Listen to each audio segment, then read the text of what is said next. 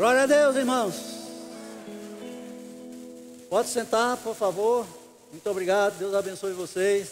Vocês são uma, uma benção, amém? Muito bom. Quero dar boa noite a todos vocês que estão aqui presentes na congregação. Quero dar boa noite àqueles que estão nos assistindo pela internet. E a paz do Senhor e glória a Deus. Amém? Então nós estamos comemorando 18 anos do Grupo Vida. O Grupo Vida não é particularmente meu, o Grupo Vida é da igreja. Ok? Em particular é de Jesus Cristo. Somos de Jesus Cristo, amém? Somos do corpo de Cristo. Então nós estamos fazendo esses 18 anos de estrada. Temos muita história para contar. Muita coisa que Deus fez e que Deus realmente é maravilhoso. Então eu queria pedir ao pessoal da mídia para a gente passar o vídeo. A gente fez, foi feito um vídeo para a gente ter uma ideia mais ou menos é, como é o trabalho. Amém. Aleluia.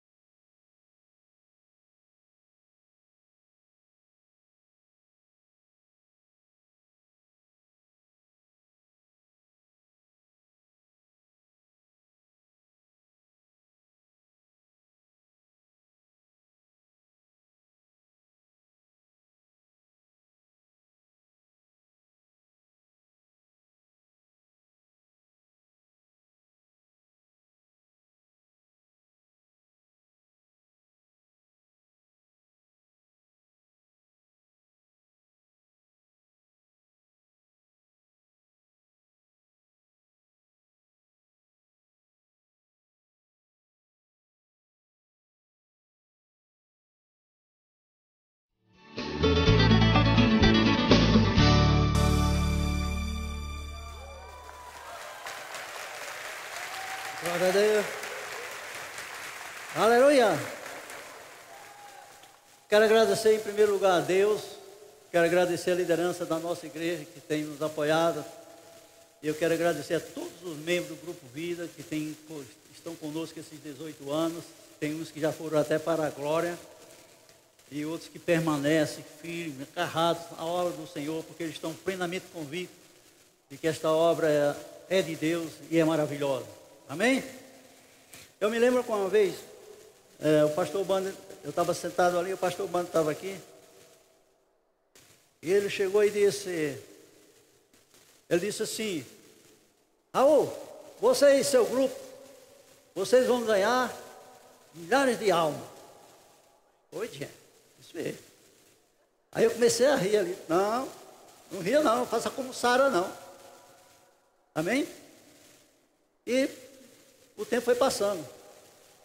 Eu posso dizer seguramente. Vamos usar isso, é? Eu tenho a impressão, irmãos, não sei porquê, eu tenho a impressão que o diabo não gosta de mim. Caramba, meu. Mas é possível isso. Até aqui, dentro da igreja. É lá fora, né? É normal, né?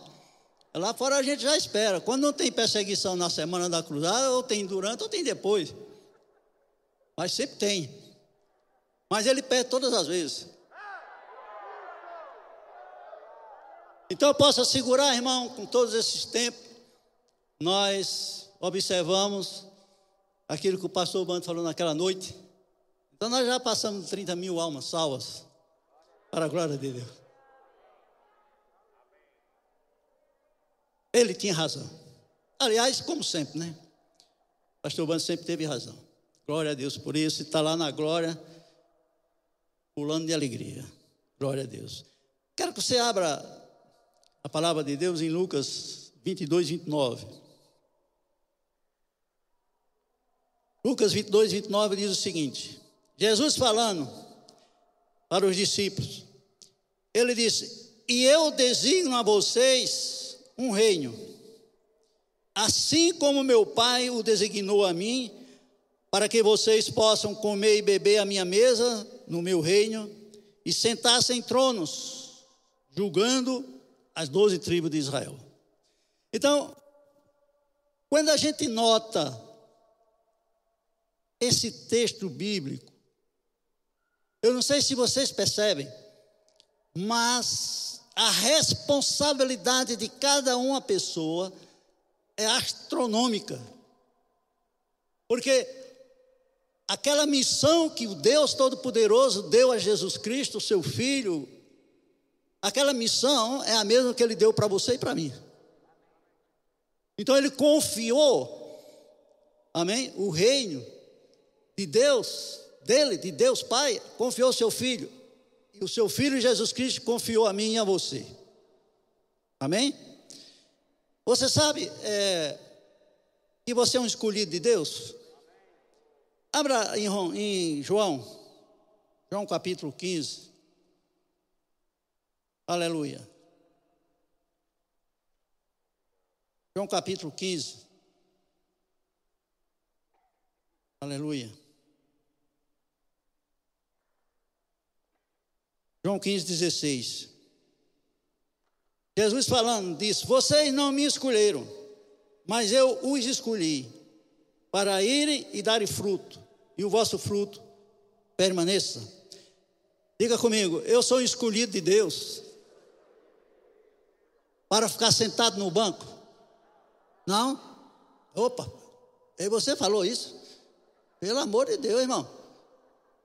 Você foi escolhido para dar fruto. Aleluia.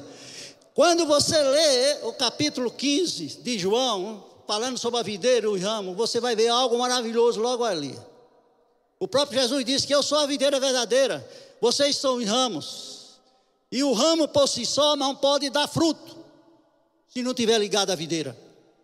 Se eu e você não estiver em comunhão com Cristo, com a palavra dele, nós não podemos dar fruto de qualidade nenhuma, porque o próprio Jesus disse: sem mim nada podeis fazer. Diga comigo, está escrito: nenhum ramo pode dar fruto por si mesmo, se não permanecer na videira. Vocês também não podem dar fruto, se não permanecerem em mim. Deixa eu explicar uma coisa para vocês. Para você entender as coisas espirituais, você primeiro precisa saber, estar plenamente convicto de que Deus é espírito. Segundo lugar, é que você é um espírito. Terceiro lugar, é que essa palavra é espiritual. Então é a palavra de um Espírito Supremo, Todo-Poderoso, falando para espírito. Então você tem que estar numa condição espiritual para entender as coisas de Deus. Porque o próprio Espírito Santo, é Ele que faz todo o discernimento que sonda o coração de Deus e nos revela a palavra de Deus. Mas o vaso precisa estar limpo, em santidade, para entender as coisas que vêm do alto, as coisas que vêm de Deus. Então, o discernimento espiritual precisa ter naquele vaso um coração contrito e humilde, para que possa entender o discernimento espiritual. muita gente está sendo enganada. Gente que está nas congregações, nos diversos ministérios. Tem gente que ainda chega e diz assim: qual é a vontade de Deus na minha vida? Já ouviu falar isso? Tem gente que fala. Qual é a, qual é a vontade de Deus mesmo na minha vida? Bom, a vontade de Deus na, na minha vida está escrito na Bíblia. Em 1 Timóteo, 1 Timóteo 2, né? 3 e 4, diz: A vontade de Deus é que todos venham ao pleno conhecimento da verdade e sejam salvos. Então, Deus quer o quê? Que todas as pessoas sejam salvas. Essa é a vontade de Deus. Tem gente que fica rodeando. E é mesmo. Aí você diz: o que é que eu tenho a ver com isso? Deixa eu dizer uma coisa para vocês. Você sabe que quando você lê Efésios capítulo 4, versículo 11, que Deus deu uns para apóstolos, outros para pastores, outros para mestres, profetas e evangelistas. Sabe? Cinco dons não devem ser buscados, porque é Deus que dá. Ele vai pegar você onde você estiver e vai dar os cinco dons para você. Um dos cinco dons. Lembra de Davi?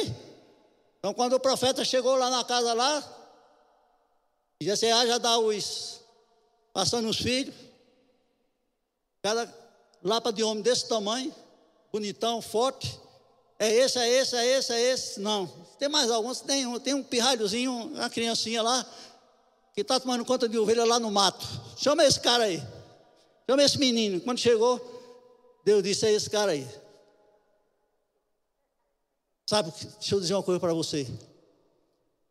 Não se menospreze.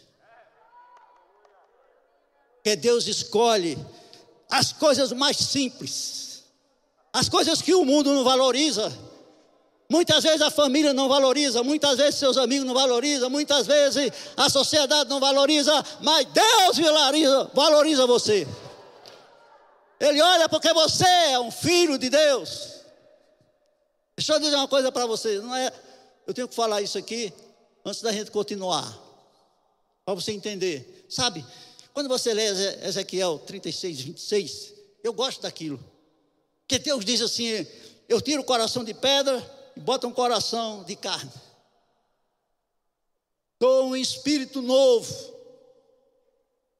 Coloco o espírito, o meu espírito dentro deles. Escreva as minhas leis no seu coração para que não se desvie de mim. Que Deus maravilhoso. Zacarias 12, 1 diz que Deus forma um espírito novo dentro de cada um de nós. Então, eu e você, nós fomos adotados em Cristo. No livro de Efésios fala bem isso. Nós somos adotados. Mas deixa eu dizer uma coisa para você. Eu estava meditando e a palavra estava me ensinando, o Espírito Santo me ensinando. O que é que faz um passarinho voar? Diga comigo a natureza. O que faz o passarinho voar é a natureza, é o DNA dele. O que faz um peixe nadar é a natureza. É o DNA. Então você não vê peixe voando e nem vê passarinho nadando. Por causa da natureza.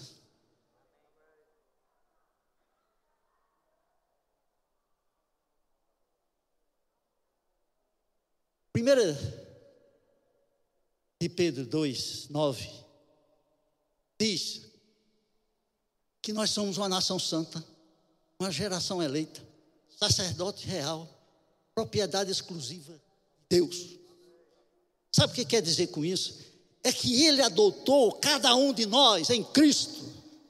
E depois Ele pegou e disse: Não, agora Ele não vai ficar. Deixa eu fazer uma pergunta para você.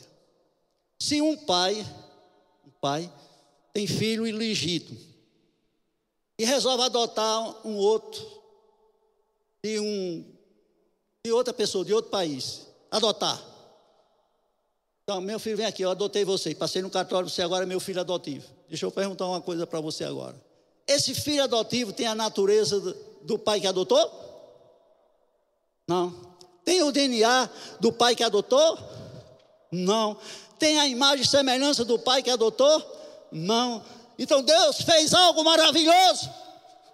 Ele adotou, ele disse: Mas não vai ficar assim. Eu vou dar uma natureza nova, a minha natureza, vou dar a minha imagem, a minha semelhança. Eu vou dar meu espírito, eu vou formar um, um espírito novo dentro dele. Eu vou escrever minhas leis no coração dele, para que ele não se desvie de mim. Por isso que Jesus é ousado em dizer: Diga a meus irmãos.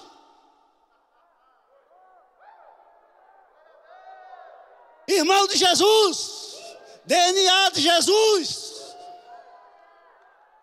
É isso que você é. Mas você tem responsabilidade. Diga comigo. Aleluia.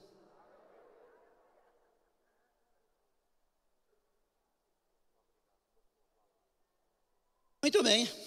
Glória a Deus. Agora vamos para a responsabilidade. Vamos começar com Mateus 28. É difícil alguém agora dar glória a Deus aqui. Bom, vamos lá? Falando sobre a grande comissão. Os onze discípulos foram para Galiléia, para o monte que Jesus lhe indicara. Quando o viram, adoraram, mas alguns duvidaram. Discípulos. Então Jesus aproximou-se deles e disse: foi-me dada toda a autoridade nos céus e na terra. Portanto, vão e façam discípulos em todas as nações, batizando em nome do Pai, do Filho e do Espírito Santo, ensinando-os a obedecer tudo que ordenei a vocês. Diga comigo. Eu fui convocado para levar o Evangelho até o final do planeta Terra, de toda a Terra. Você foi convocado. Você pensa que é só aqui, os discípulos daquela hora? Mas veja bem, eu quero mostrar a vocês que na grande comissão, Mateus 28, é um, digamos assim, é um ensinamento de Jesus para seus discípulos. Existe uma pequena diferença entre ensinamento e conhecimento. Daqui a pouco você vai entender isso. Quando Jesus fala aqui, ensinando-os a obedecer tudo que eu ordenei a vocês. Então, aqueles discípulos de Jesus tinham a missão de ensinar as pessoas, os discípulos, a obedecer aquilo que ele, Jesus, estava ensinando. Muito bem. E o próprio Jesus encerrou dizendo: obedecer a tudo que eu ordenei a vocês. Ele deu uma ordem. Crente, presta atenção às coisas ordenadas por Deus. Amém? Marcos 16, 15. É, eu já sei que vocês vão ficar sem dar glória a Deus. Deixa Mas é para o nosso bem, amém?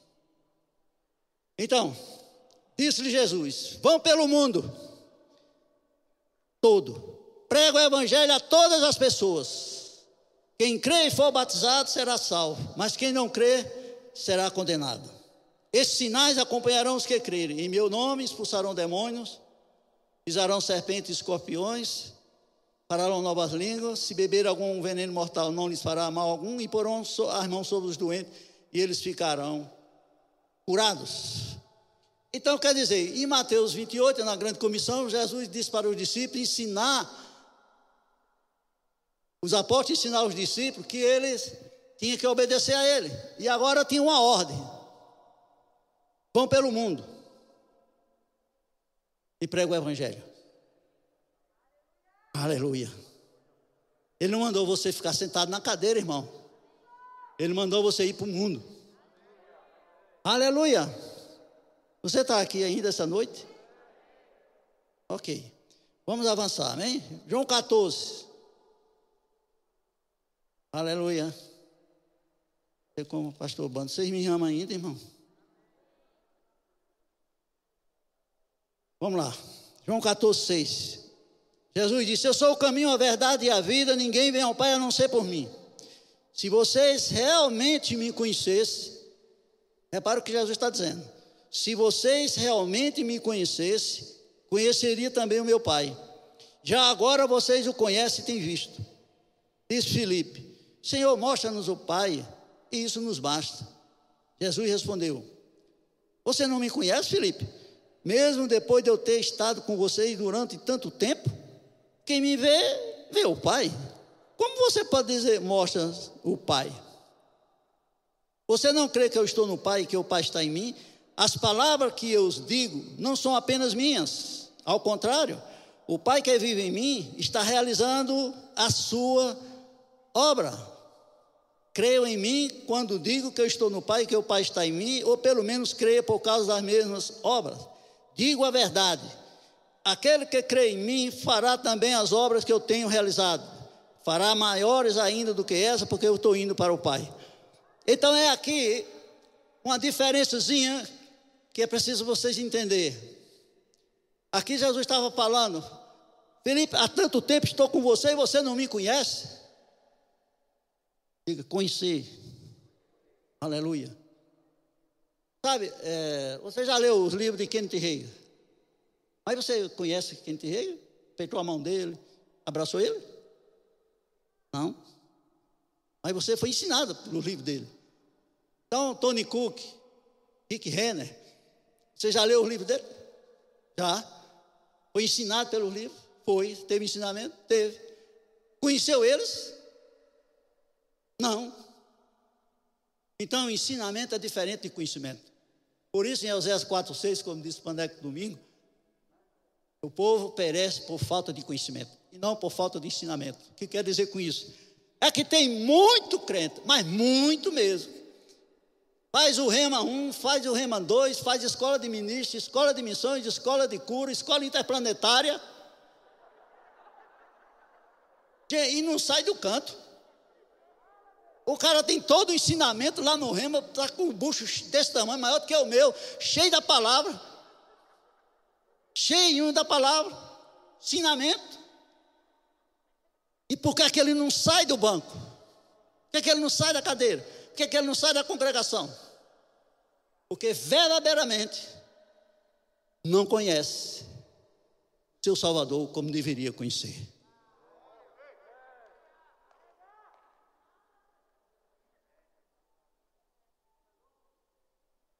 Oh,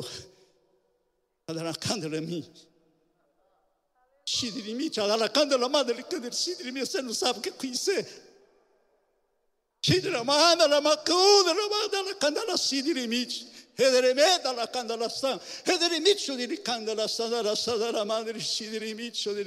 madre de madre Se verdadeiro me conhecesse, você já tinha saído pelas ruas, pelos valados, pelos becos, pelas praças, porque o conhecimento de Deus é excelso e plenamente favorável àqueles que têm um coração em santidade e cheio da minha graça.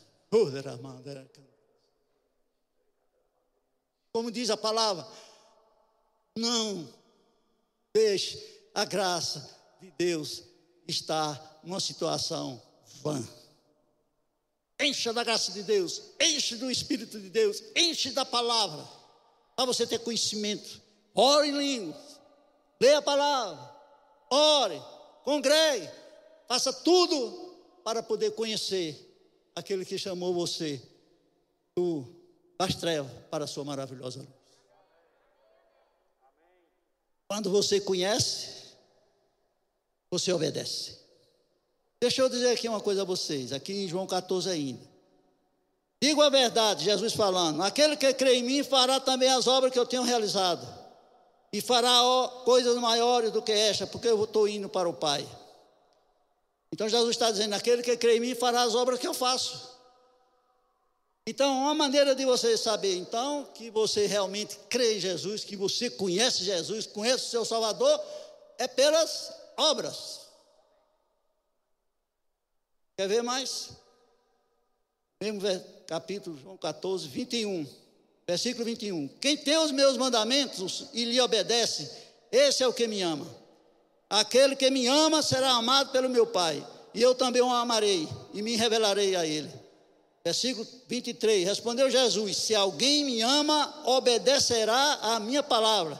Meu Pai o amará, nós viremos a ele e faremos morada nele. Aquele que não me ama não obedece às minhas palavras.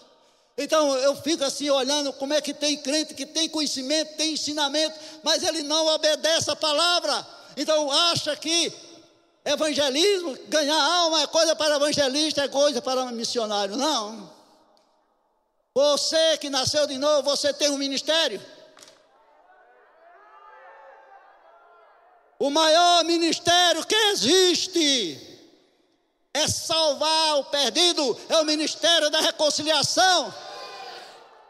Esse é que é o ministério. Aleluia. Mas que obras são essas? Lucas 4. Lucas 4. 4. Versículo 18. Disse Jesus: O Espírito do Senhor está sobre mim, porque Ele me ungiu para pregar boas novas aos pobres.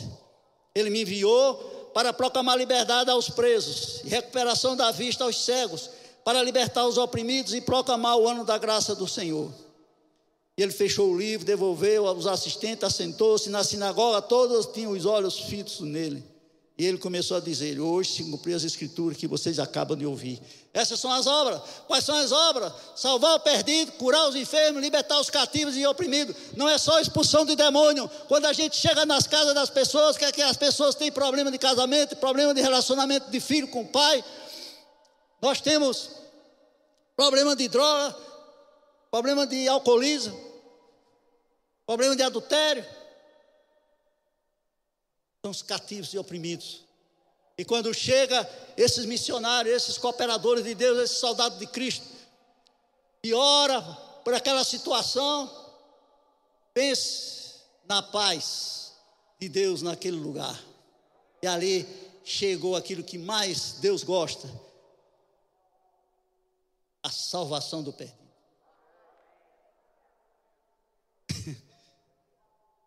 Deixa eu ver uma coisa aqui. Lucas 7.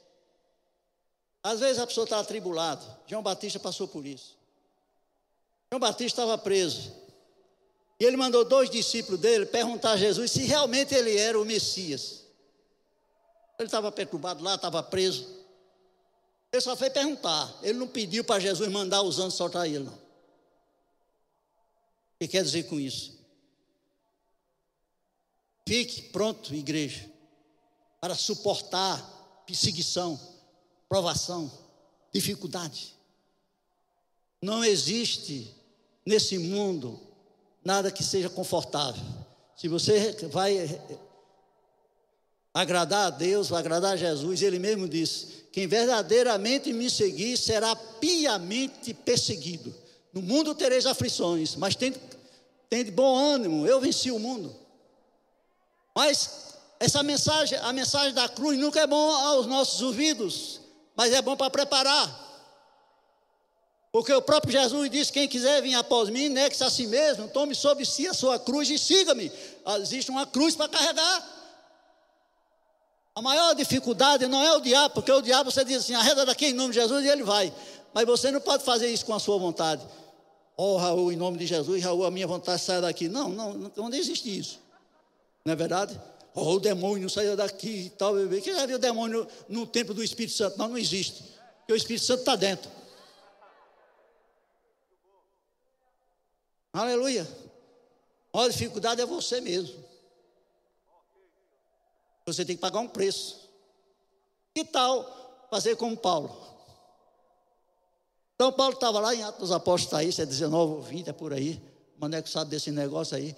E o Maneco gosta de espinho, sabe? Ele é mestre, né? Tem que, entendeu? Aí, os, Paulo disse: Vou para Jerusalém. Aí os outros disseram: Tu está ficando doido, rapaz? Não vai para Jerusalém, não. Lá, lá tá, o pessoal vai te prender. Ele disse: Não, o Espírito Santo já me avisou que está me esperando prisões, açoites. E, então já imaginou, pastor Raul, não, não leva esse, esse grupo vida ali para Bodocongó, não, que lá você vai ser preso. Aí você acha que a gente tem mesmo peito para peitar isso? Mas o que foi que Paulo disse? Não, o Espírito Santo já me avisou que me espera prisões e açoite, mas eu não tenho minha vida como preciosa, contanto que completa o ministério que eu recebi do Senhor Jesus Cristo. Então você tem que estar pronto como soldado. Porque a perseguição da igreja já começou. Invadiram a igreja católica.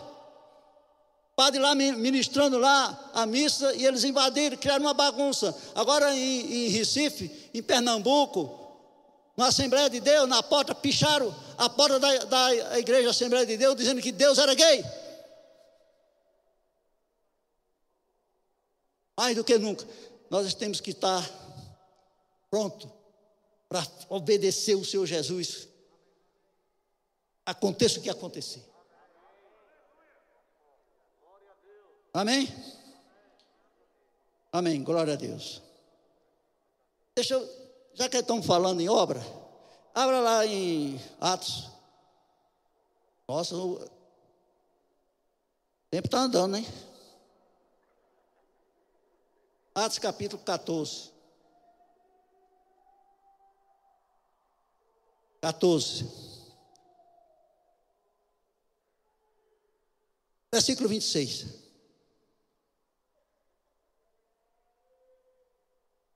De Atalaia navegaram de volta a Antioquia, onde tinha sido recomendada a graça de Deus para a missão que agora havia completado. Chegando ali, reuniram a igreja e relataram tudo que Deus tinha feito por meio deles e como abrira a porta da fé aos gentios. Isso é falando sobre Paulo e Barnabé. Então, o que é que Paulo e Barnabé estavam falando? O que Deus, diga comigo, o que Deus tinha, tinha feito através deles. Mas não era Paulo e Barnabé?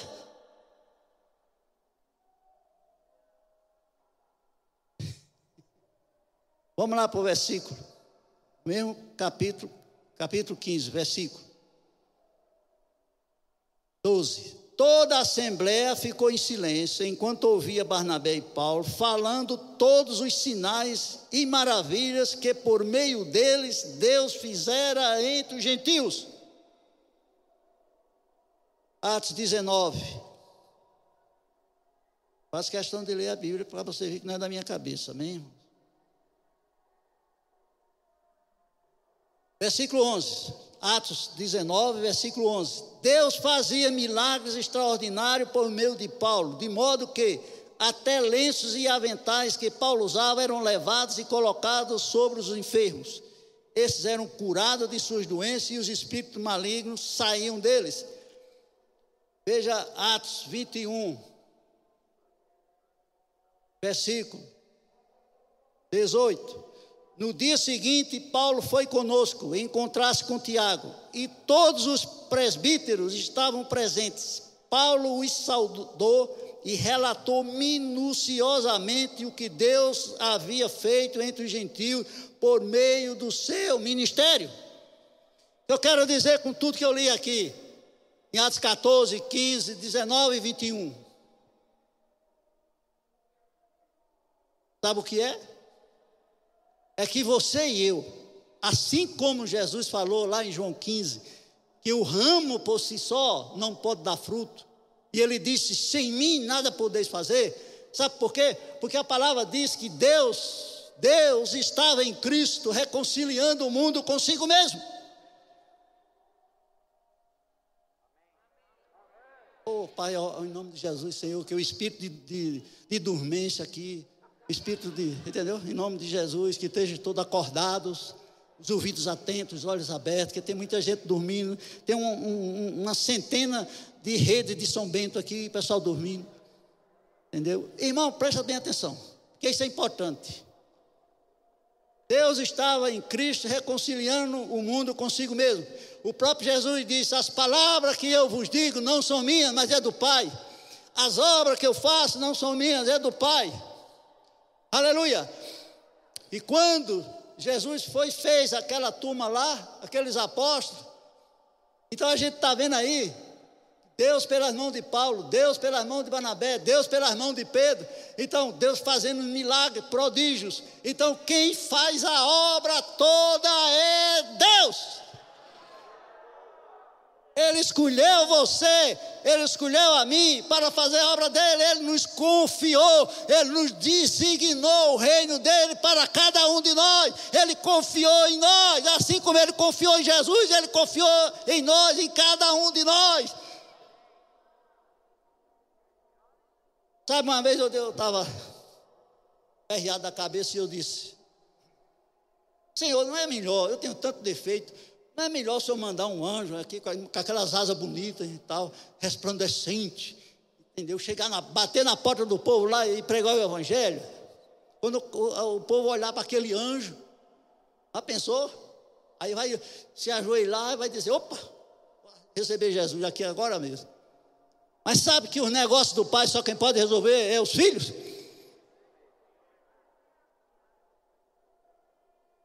Você e eu somos filhos de Deus.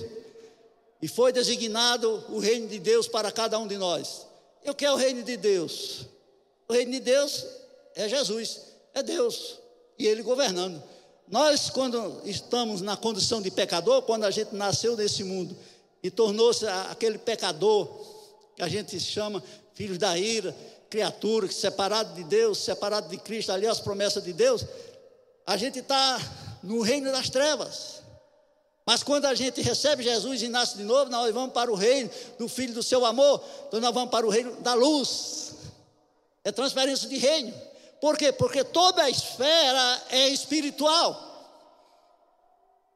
Você já parou para pensar por que era que aqueles apóstolos estavam ali com Jesus e até Jesus ser morto e sepultado, muitos deles ficaram assombrados ficaram pensando, oxe, e é o Messias morreu? Por que é que Judas passou três anos ali ouvindo o ensinamento de Jesus, ali colado com Jesus, e ainda fez tudo errado? Por que, é que aqueles religiosos, os fariseus, os saduceus, os escribas, por que, é que eles passaram três anos vendo Jesus ali naquele ministério, ressuscitando mortos, curando os enfermos, expulsando demônios? Por que, é que eles não viram que ali estava o Messias? Por que eles não viram porque estavam agarrados com a religiosidade, agarrados com as coisas naturais. Enquanto você estiver com um pé no mundo e um pé no céu, você não vai conseguir enxergar as coisas espirituais. Você tem que fazer como o apóstolo Paulo diz lá em livro de Gálatas: Estou crucificado para o mundo e o mundo está crucificado para mim. Já não sou mais eu que vivo, mas é Cristo que vive em mim. Então você tem que morrer para poder viver. Enquanto você estiver mais com inércia, sentado no banco, sem fazer nada, sem produzir nada, achando que isso é tudo problema dos outros, irmão, precisa, posso dizer, se converter mesmo. Quem crê em mim fará as obras que eu faço. Você está fazendo? Quem crê em mim, obedece minha palavra.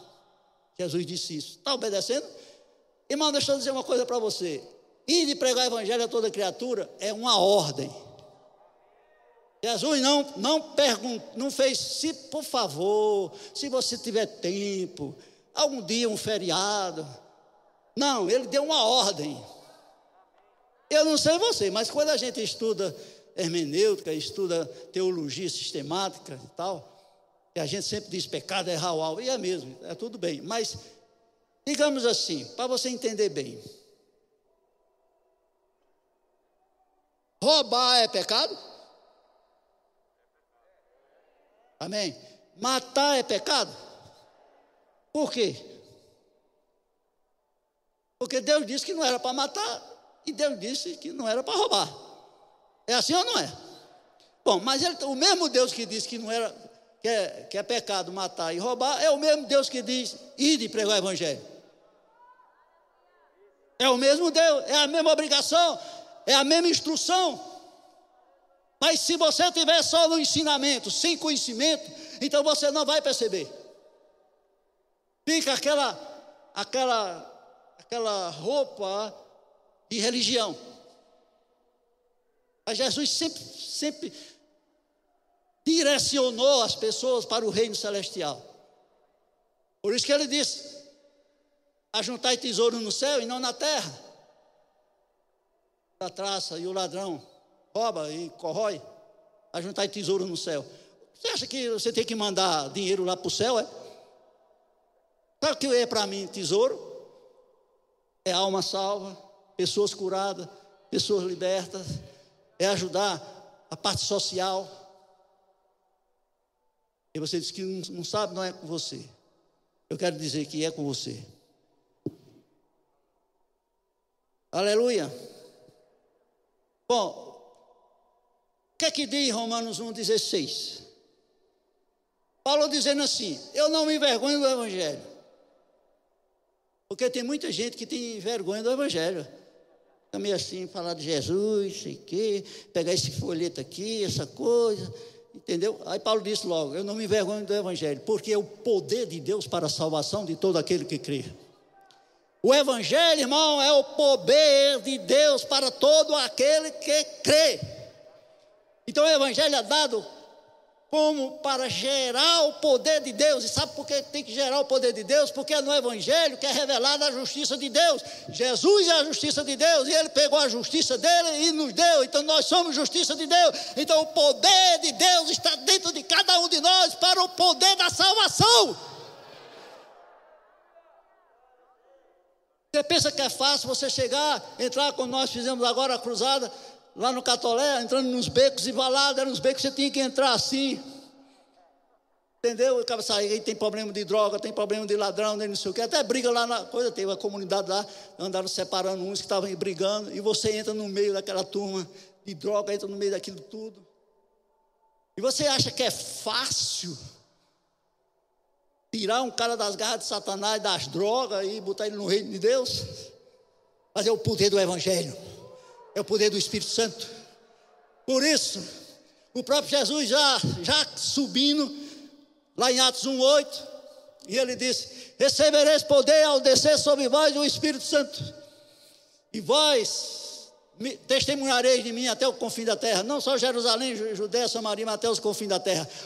Descer o Espírito Santo é o poder de Deus para testemunhar de Jesus Cristo. Quando você tem o Espírito Santo de Deus, quando o Espírito Santo tem liberdade para agir, você vai ser o testemunho de Jesus aonde você estiver. Existem coisas simples. Antes de falar algo aqui, depois eu, não, eu vou deixar aquilo ali, eu vou, eu vou deixar, vai ser bonzinho, né? Aí você não vai ter mais desculpa. É uma, é uma surpresa aqui, ó. Ok? Vamos para 2 de Coríntios 5.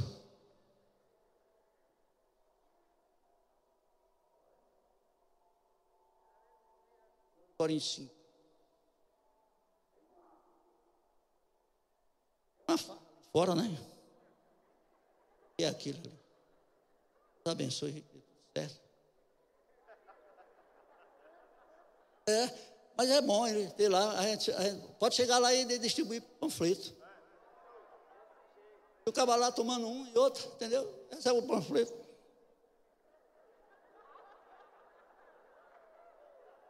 Aí você diz, mas vai servir para alguma coisa? Será que um panfletozinho serve para alguma coisa? Pergunta o pastor Norberto. Norberto, na época era pecador, estava na mesa de um bar bebendo. Chegou um irmãozinho lá com aquela literatura de uma página, entregou a ele, ele começou a chorar. Hoje é pastor de igreja. E a família salva. Por causa de um folheto. Otto foi um dos maiores evangelistas do mundo. E ele disse num dos seus livros: um bom folheto é a melhor maneira de você fazer evangelismo pessoal. Porque muitas vezes a pessoa está ocupada e você quer falar de Deus para a pessoa e a pessoa está com a mente no outro canto, está com um problema, às vezes está no comércio, às vezes está na feira e ele não quer aquela conversa, mas ele pega o folheto e bota lá, deixa em casa, quando ele toma banho e tal, está relaxado, ele vai ler. Mas é o folheto, não é a Bíblia. Deixa eu dizer uma coisa para você: se o folheto está dizendo os versículos da Bíblia, da Bíblia, o folheto está dizendo os versículos da Bíblia que a Bíblia tem, é o Evangelho. E quando ele lê, a justiça de Deus se revela, E abre os olhos do entendimento dele, e o Espírito Santo é quem vai convencer ele do pecado, da justiça e do juízo. Porque nós não convencemos ninguém. Quem convence é o Espírito Santo. Quem faz a obra é o Espírito Santo. Quem traz é o Espírito Santo. João 6, está lá escrito. Jesus disse: Ninguém vem a mim se o Pai não trouxer. Mas todo aquele que vier a mim, de maneira nenhuma o rejeitarei. Porque eu desci do céu, não para fazer minha vontade, mas a vontade daquele que me enviou. E a vontade daquele que me enviou é que eu não perca nenhum daqueles que ele me deu. Deus deu uma ordem para o seu filho, eu não quero que ninguém pereça. Mas Jesus disse logo: ninguém pode vir a mim se o Pai não trouxer. O Espírito Santo, ele vai arrebanhando: venha, venha para cá, venha para cá. Olha, Jesus está ali, ó. Venha, venha, venha, venha. E vocês como? Você é o bom cheiro de Cristo. Você não nota, você não cheira você mesmo. Você bota perfume em você para os outros cheirar, mas não você mesmo. Então o aroma de Cristo é para os outros. Você é o sal da terra, você é a luz do mundo. A luz não brilha sobre você, brilha para os outros.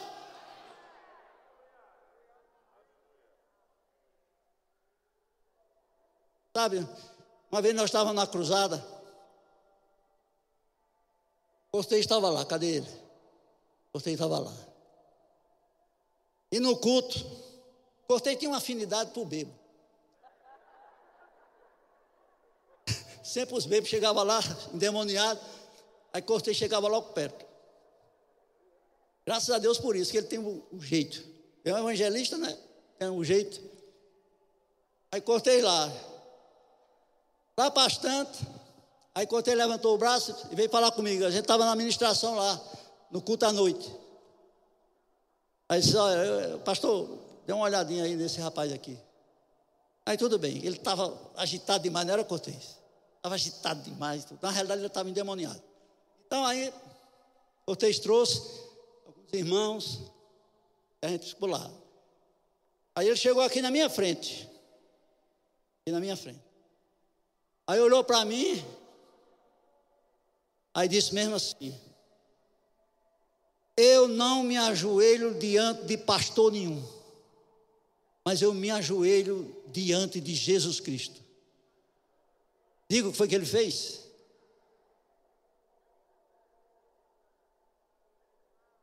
Ajoelhou-se à minha frente, mas ele disse logo: Eu não me ajoelho diante de pastor eu me ajoelho diante de Jesus Cristo.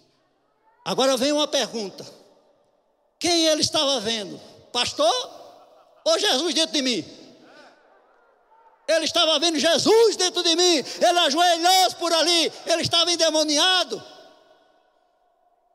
bêbado endemoniado. E quando a gente orou, expulsamos demônio, em nome de Jesus, que é Jesus que expulsa demônio, é o, é o Espírito Santo, não somos nós. E ele ficou bom da cachaça, livre do, de demônio, recebeu Jesus, sentou lá na cadeira, no final recebeu uma, uma cesta de alimento e ainda foi ajudar a carregar o caminhão. O cara chegou cheio de demônio, cheio de cachaça, saiu salvo, curado, liberto e com a cesta de alimento. Aleluia! Isso Deus se agrada. Aleluia. Mas o que mais me agrada, eu vou dizer o que é, é saber, é estar plenamente convicto. Agora é que eu entendi, mas não é que eu entendi porque Paulo disse, eu sei em quem eu tenho crido. Por isso que agora eu posso dizer, meu, meu, eu compreendo porque Paulo recebeu tanta perseguição, tanta coisa em cima dele. Mas se eu sei em que eu tenho crido, quando você está plenamente convicto, quando você sabe, quando você conhece, quando você sabe que você foi escolhido, que você é um filho de Deus, quando você sabe, porque sabe, eu vou dizer a você, 24 horas, está na sua cabeça. Aquela linha não a escada de Jacó, mas aquela linha direta com Deus, pensando em Deus. Às vezes eu vou, eu entro no shopping, eu fico pensando em Deus, dentro no shopping, eu vou para a praia, não estou olhando muito o mar, eu fico pensando em Deus, eu fico pensando, não era melhor estar ganhando alba, não é melhor estar naqueles mesmos becos. E graças a Deus, eu estou morto e enterrado. Quem vive em mim é Cristo.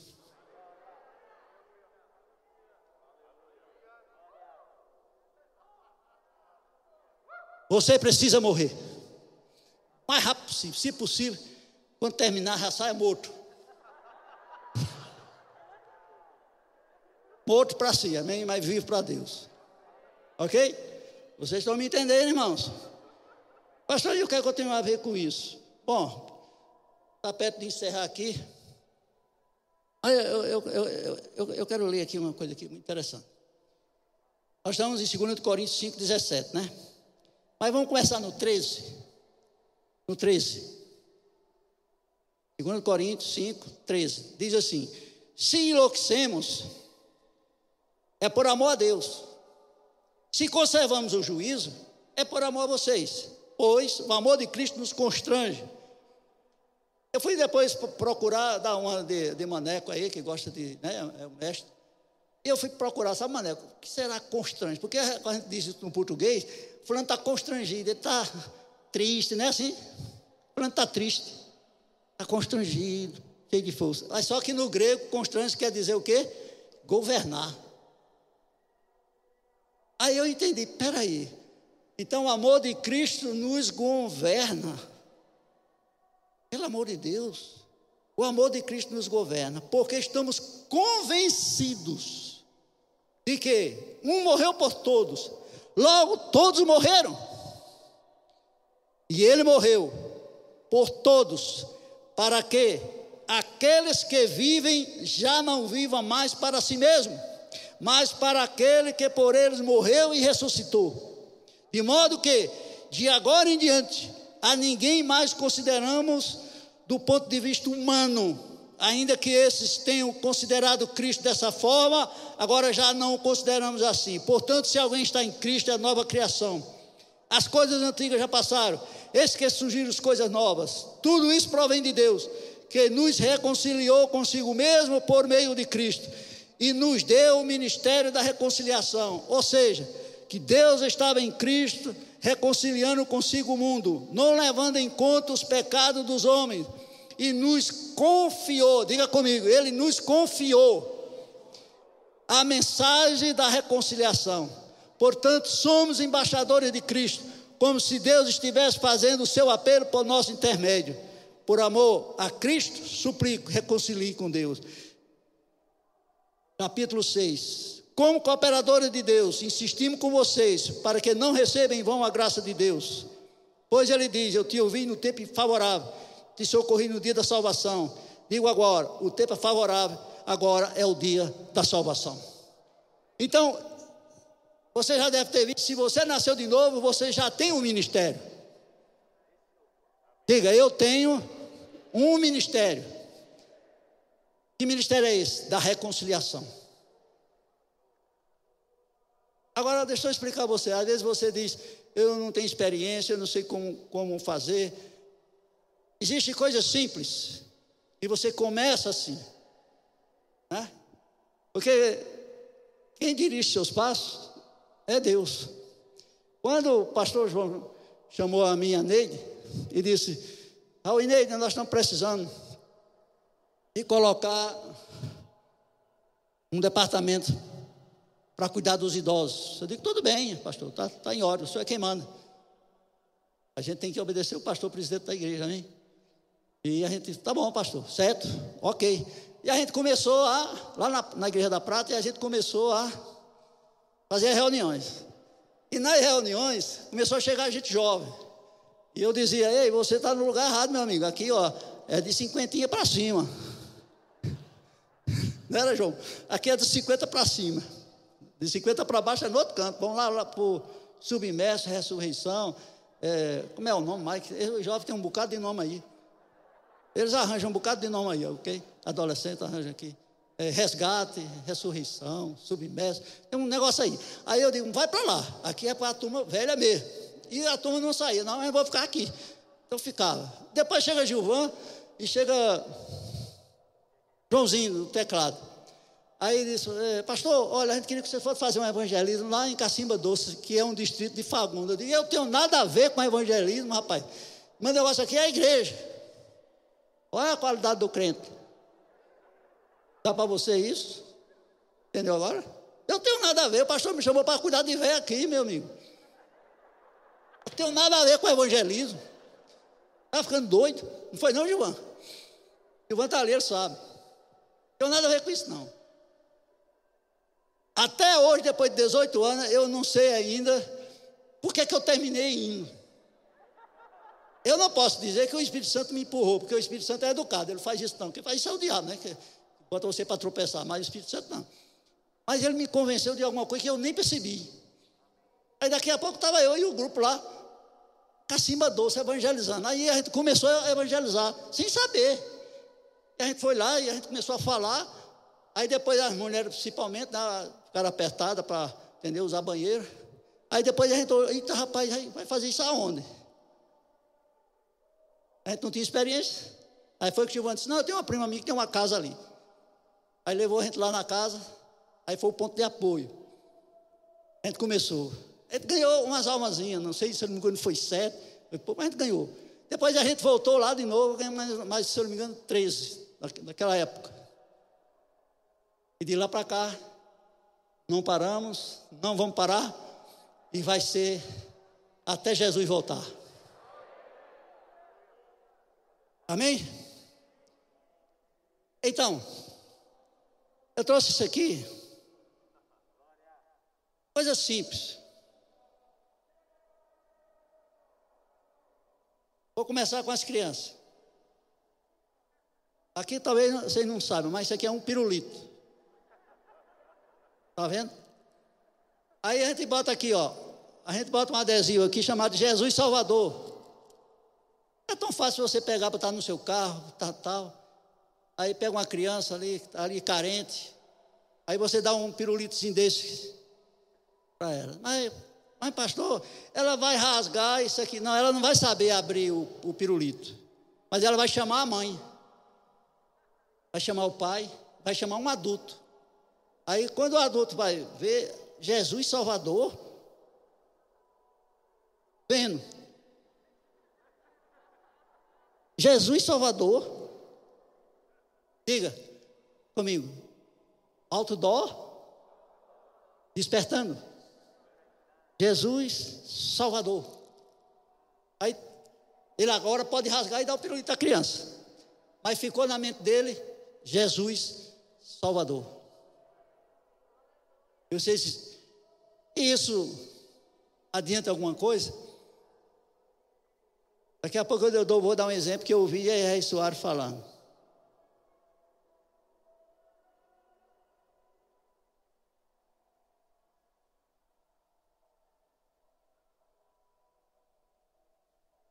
é cartão. Aí tem aqui, ó. João 14, 16, João 13, João 3, 16, Romano 10, 9 10. 1 de João 5, 11, 12 e João 14, 6. Então, você pega um cartãozinho desse, aí você vai na padaria, aí não vai passar o cartão, ou vai pagar lá no caixa, você vai e deixa um cartãozinho desse lá. Vai no restaurante, deixa um cartãozinho lá. Senta no banco de praça, deixa o cartãozinho lá. Aonde você vai, você pode deixar um cartãozinho desse. Quando a pessoa vai ler, Deus nos deu a vida eterna e esta vida está em seu filho. Então, quando a pessoa começa a ler, é o Evangelho. Então, a justiça de Deus se revela no Evangelho. Então, o Espírito Santo vai abrir os olhos do entendimento de quem está lendo. E é simples para você fazer isso. Então, não precisa de muito alarido. Vamos lá. Você gosta de dar aqui? Aqui é a caneca. Jesus Cristo, nosso Salvador, está escrito. Grupo Vida, Igreja Verbo da Vida. Está aqui. A gente dá isso para pessoas. Isso aqui é um outdoor dentro da casa de uma família. E aquelas pessoas vão ficar vendo Jesus Cristo, nosso Salvador, Jesus Cristo, nosso Salvador. É lógico que a gente ajuda Dá com balinha para criança. Aí você diz, mas que coisa, mas quando eles começam a ver uma caneca, uma balinha, criança lá chupando as balinhas, o coração vai quebrantando. Ah, não é aqueles crentes que só pedem dinheiro, não. Olha o que, é que ele está dando para a gente. Aí o coração vai ficando mole, a terra vai ficando fértil. E ele vai lendo a palavra vai lendo o folheto. E quando ele vai lendo o folheto, a, a justiça de Deus vai sendo revelada. A justiça de Deus vai sendo revelada.